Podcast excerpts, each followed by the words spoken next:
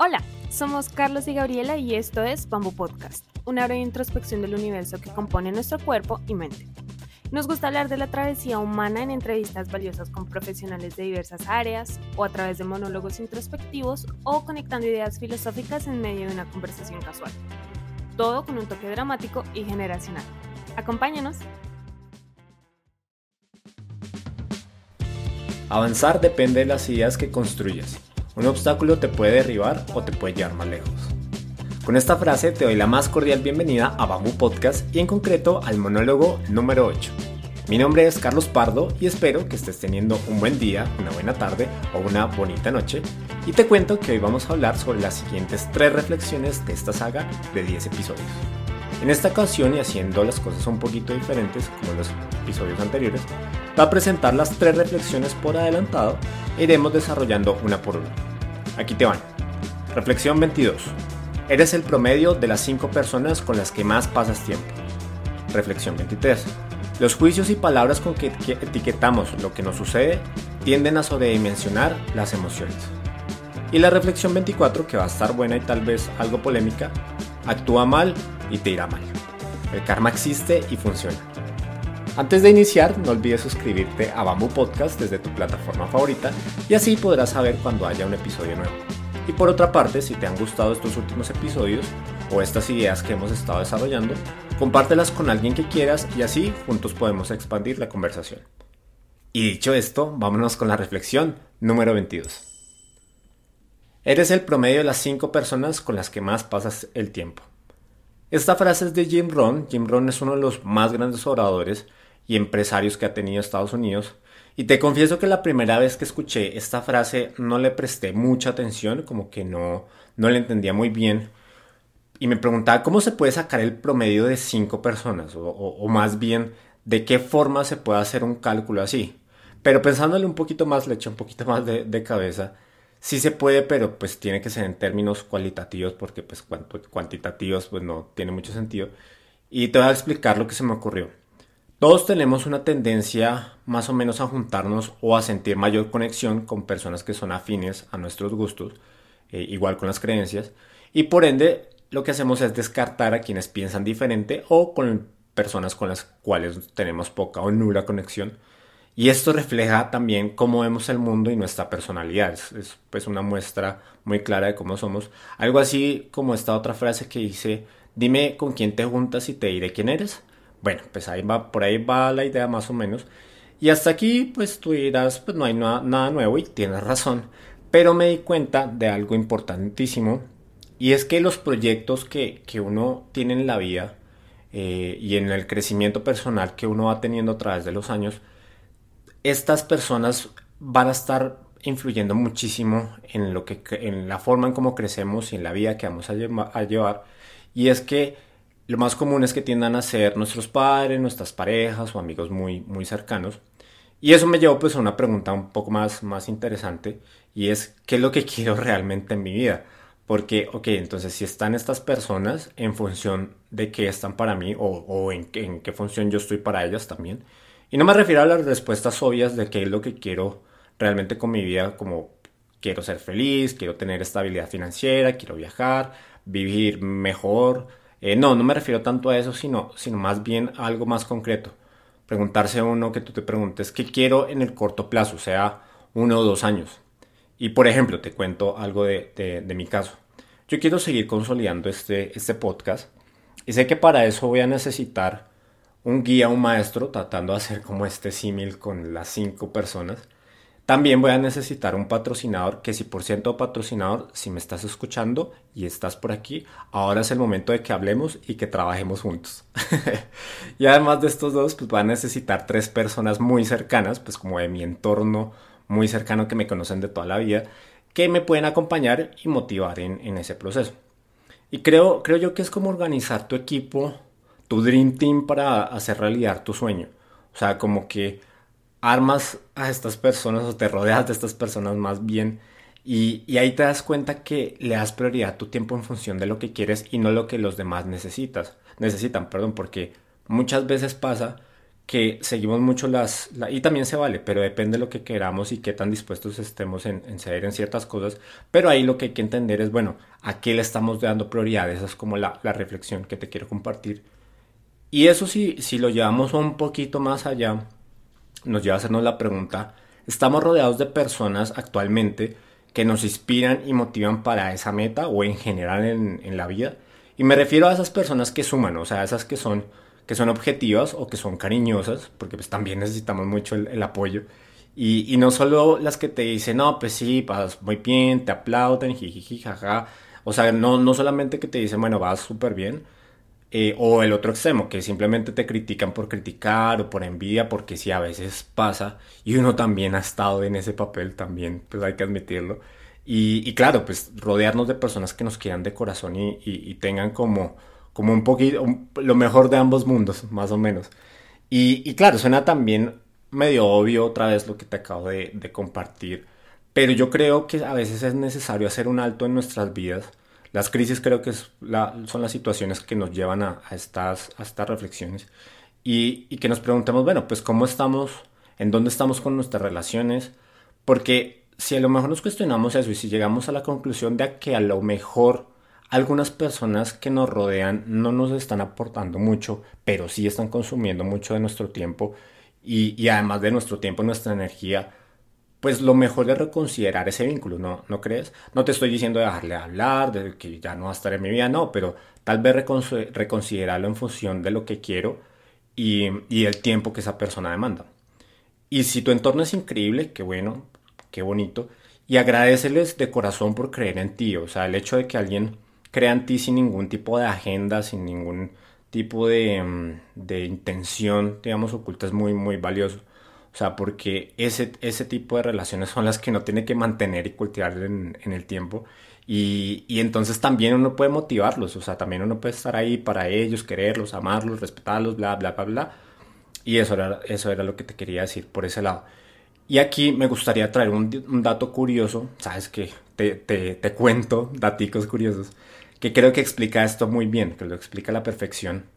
Y es que resulta, me enteré hace, hace unos años en un libro que, leía, que en las carreras hípicas, las de caballos, hay una tendencia en el rendimiento. ¿Y a qué me refiero? Entonces, si ponen a un caballo muy rápido a competir con caballos más lentos, este tiende a correr de la misma manera, o sea, tiende a bajar su, nivel y, y, uno creería que ese caballo pues va a sacar adelante a los otros, pero la realidad es que no, o sea, que tienen que eh, ponerlo a competir con alguien de su mismo nivel o superior. Y es diferente cuando ponen a ese mismo caballo, digamos, pura sangre, con otros que tienen mejor desempeño. Porque ¿qué va a pasar? Este inevitablemente tiene que subir sí o sí su rendimiento porque el rendimiento va a la alta, no a la baja. Entonces eso es como algo que uno tiene que reflexionar. O sea, en qué círculo me estoy moviendo y qué rendimiento estoy teniendo ahí, así como los demás, para entender pues cómo estoy evolucionando. Y antes de seguir con la siguiente reflexión, te invito a que pienses en esas cinco personas y cómo interactúan con tu proyecto de vida, cuál es el impacto que tienen en lo que haces, qué tanto tiempo les dedicas, qué tanta energía consumen de ti, porque ahí salen cosas interesantes que a lo mejor te ayuda a replantear ciertas cosas y eso es lo importante. Y dicho esto, vámonos a la reflexión número 23. Los juicios y palabras con las que etiquetamos lo que nos sucede tienden a sobredimensionar las emociones que sentimos. Aquí voy a recurrir a la noción de éxito y fracaso para, para explicarte esta reflexión, una definición muy estándar, muy común. Y aquí me refiero a éxito cuando las, cosas, cuando las cosas salen como esperábamos y a fracaso cuando es todo lo contrario, así muy sencillo, sin complicarnos. Y hay algo común en esos dos escenarios. Y es que hay variables fuera de nuestro control que afectan el resultado. Me explico. La posibilidad de que te den un trabajo, por decir algo, está influida por el estado de, ánimo del entrevistador o incluso de la persona que te recibe y las circunstancias de la empresa. Entonces, no todo depende de que tú hagas una buena entrevista. Digamos que de un 100%, pues un 50-60 puede estar en tus manos. Lo otro está fuera de tu alcance. Y eso hay que aceptarlo que en muchas cosas de lo que hacemos hay una cuota de suerte, hay una cuota de providencia y que si te contratan o no, no es completamente tuyo el resultado. o sea, como la responsabilidad de, de, lo que sucede. Y entonces el hecho, el hecho de reconocer esa, esa circunstancia nos libera un poco del peso de nuestras decisiones porque pues no todo estaba bajo nuestro control, o sea, no todas las variables las teníamos controladas y decir que el resultado fue gracias a que eres muy bueno o que no te contrataron porque eres muy malo, pues no corresponde con, con, la realidad. Lo que sí creo es que en lo que sí te corresponde, en eso sí uno se puede volver experto y ya digamos eso inclina la balanza pues para que sea más hacia, hacia el éxito, pero que en lo que quede en uno se hacer las cosas bien y aceptar que en ese 10% que no te corresponde a ti puede voltear la balanza y, pues no salir las cosas como tú quieres, también aceptar esa posibilidad porque pues o si no es como muy triste. y tú te preguntarás de nuevo qué tiene que ver esto con la reflexión y yo ahí te diré que los juicios y adjetivos que usamos en, en esos momentos, en, en el éxito y en el fracaso, pueden definirnos, o sea, esas cosas que nosotros nos decimos en la cabeza tienden a definir nuestra vida. Y para eso voy a usar otro ejemplo, sabes que me gustan las películas muchísimo para explicar este tipo de ideas. ¿Te acuerdas de En Busca de la Felicidad con Will Smith? Es una película brillante, si no la has visto, te la súper recomiendo, es muy linda, es muy emotiva y trata de un padre con su hijo que están tratando de sobrevivir a pesar de la adversidad, a, pesar de no tener dinero y no tener las oportunidades. Y hay una escena que te va a partir el corazón, no, no te la voy a contar, no te voy a dañar la, la trama si no la has visto. Y es cuando, cuando están los dos en el metro y tienen que pasar la noche y es, es muy dura. A mí la verdad se me, se me aguaron los ojitos con esa, con esa escena. Y, ya, hasta ahí, para, no te cuento más, para que te animes a verla o a volverla a ver. Y, el tema aquí es que pasan muchos momentos igual de intensos y en ninguno de esos Will Smith, el, papá, el que hace ese papel, usa una palabra despectiva para referirse a su situación, ni una. O sea, en ningún momento se refiere de, mala forma, a pesar de estar pasándola horrible y tener toda la, autoridad para usar unos, términos despectivos. Y además creo, y eso está entre líneas, además creo que sabía que cualquier cosa que él dijera iba a quedar sembrada de por vida en la mente de su hijo de 6 años. El niño que curiosamente el, hijo que sale ahí es, es, Jaden Smith, es el hijo en la vida real. Entonces pues él creo que era muy cuidadoso con, con, lo que decía y cómo le hablaba a su hijo. Y entonces cuando logra, para no hacerte largo el cuento, cuando logra salir de toda de todo eso, de todas esas situaciones, y a base de muchísimo esfuerzo y dedicación, eh, logra salir adelante, o sea, ya por fin se acaba la, toda la crisis, se comporta de manera ecuánime y humilde. En ningún momento se creyó totalmente derrotado y cuando triunfó tampoco se dejó nublar por, por ninguna de las dos perspectivas. No se puso a sí mismo etiquetas o adjetivos o juicios eh, ni en el éxito ni en el fracaso. O sea, que a la larga lo pudieran destruir cuando estaba mal o que le hicieran olvidar quién era, perder su identidad cuando ya había logrado todo o había logrado salir adelante. Porque esos dos lugares, aunque no, aunque a veces parecía que lo olvidáramos, esos dos lugares son temporales. Hay unos días que vamos a estar arriba, van a haber otros que vamos a estar abajo. Y si es así, porque sabemos tú y yo que es así, ¿Para qué definirlos de manera definitiva con palabras que se van a plantar en nuestra mente? Si nos va bien o si nos va mal, yo lo que creo es que hay que actuar con ecuanimidad y se dice muy fácil y es complicado aplicarlo. Y, ahí lo importante es cuidar las palabras que nos decimos o mejor aún que usamos con, los demás. O sea, porque el hecho de usar ciertas palabras tiene una carga simbólica y esa carga simbólica se, se suele plantar en nuestro inconsciente y eso puede causar un impacto más grave en el tiempo. Y allí pueden surgir muchísimas cosas que no son necesariamente buenas. Y el punto por lo cual te decía tampoco decírselas a los demás es porque también podemos hacer muchísimo daño con los adjetivos que usamos. O sea, una mala palabra, una mala expresión en el momento equivocado puede dañarle la carrera a alguien, puede romperle el corazón a, a alguien. Y a veces no somos conscientes de ese poder. Entonces, si no nos lo decimos a nosotros mismos, jamás en la vida se lo diríamos a alguien, mal, alguien más.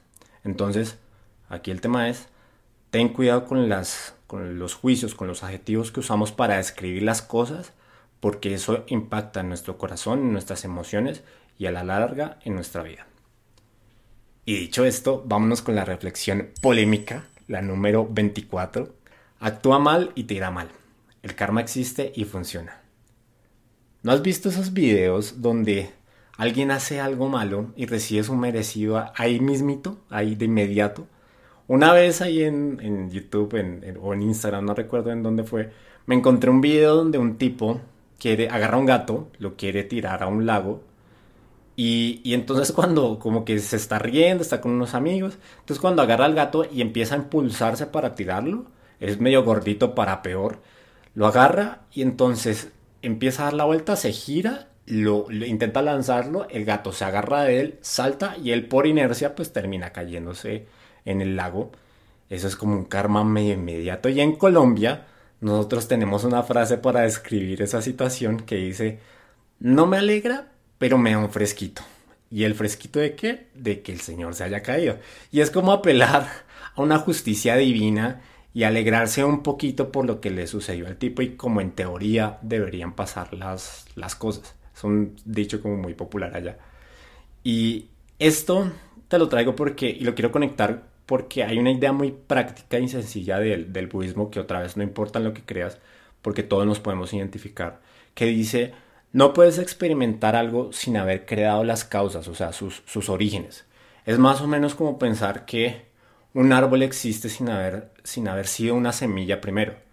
Y entonces, si nos vamos por esta lógica, lo que experimentamos a diario es consecuencia de lo que hicimos en el pasado. Y no solo en esta vida, sino en otras, como el, budismo lo, dice.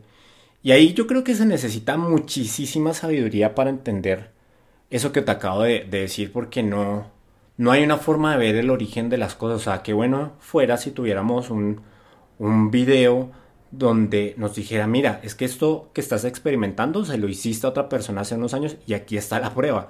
O sea, eso nos ahorraría muchísimo más, más tiempo. Y ahí el punto es que si vivimos algo terrible o una injusticia, y además hemos sido o nos consideramos buenas personas durante mucho tiempo, durante años, eso nos genera un conflicto porque es contradictorio. O sea, no, no, no, nos, no nos hace sentido. Y la, la hipótesis aquí puede ser que, que que el sufrimiento que estás experimentando ahora lo causaste en esta vida o en otra o otra persona. Y también pasa con lo bueno, o sea, porque tendemos a confundir el karma como algo negativo, pero no, el, karma simplemente es, es como eh, causa y efecto. Y el bienestar y la felicidad que experimentas en tu vida probablemente se la hiciste o, se la, o le hiciste mm, algo muy bueno a otra persona y esa es la consecuencia de haber hecho ese buen acto. Entonces, te traigo esto porque a veces no somos conscientes de, del daño que podemos hacer hasta que lo vivimos en carne propia. Y eso es feo, eso no es agradable. Y no creo que haya necesidad de hacerle daño a alguien para tener la comprensión de no hacerlo. Entonces, cuando algo malo nos pasa en automático, lo que hacemos es que criticamos y estigmatizamos a esa persona quien lo hace. Y sin embargo, es muy probable bajo este razonamiento que lo hayamos hecho primero. Y, yo creo ahí que si lo reconocemos, nos baja un poquito el enojo. O sea, decimos como, mm, ok, ok, está bien. O sea, y también como por un tema de compasión y empatía hacia los demás. Y esto es muy difícil de comprender, o sea, la verdad es una idea como muy difícil de, de apropiar, de interiorizar, sobre todo cuando pasan cosas muy fuertes. O sea, donde la verdad no hay lugar para explicaciones de este tipo. O sea, que tú dices ante una calamidad, ante un desastre natural, pues tú dices aquí, aquí no, no hay explicaciones y no hay forma de abordar esto de, de, esta manera, o sea, es muy, muy difícil. Pero lo que quiero rescatar y lo positivo de esta idea es el hecho de que tener buenas intenciones hacia los demás puede ayudar a limpiar nuestro historial y a lo mejor esa semilla negativa que habíamos provocado en el pasado se va reduciendo por las buenas acciones que, hacemos. Al final del día yo creo que el, karma es causa y efecto, o sea, eso no me lo inventé yo. Eh, y es como una ley invisible como, como por ejemplo la gravedad, es como, o como la energía. Y es bueno o malo según lo que hagas, o sea, no, las cosas no son malas o buenas por sí mismas, depende del uso que le des. Y, y como te he dicho antes, no tengo pruebas, pero tampoco dudas de que esto pueda funcionar. Y por eso quise cerrar este episodio con, con esta reflexión, porque definitivamente somos responsables de lo que obtenemos en nuestra vida y eso es una excelente noticia, porque eso quiere decir que nos da como las, las riendas de nuestro destino hasta cierto punto y eso nos puede ayudar a conciliarlos mejor con muchísimas injusticias, con muchísimos dolores y ahí yo creo que uno empieza a sanar poquito a poco y a, y a entender mejor este mundo. Te agradezco de corazón por estar de nuevo conmigo aquí en el final del, del episodio. Y de verdad, deseo que, estés, que estas ideas tengan un impacto positivo en lo que haces a diario, como siempre. ¿Te gustaría conocer más sobre estos temas? Puedes encontrar más en el catálogo del podcast en Spotify, Apple Podcasts, Deezer. Y nos vemos mañana para seguir explorando juntos el universo que compone nuestro cuerpo y mente. Hasta pronto.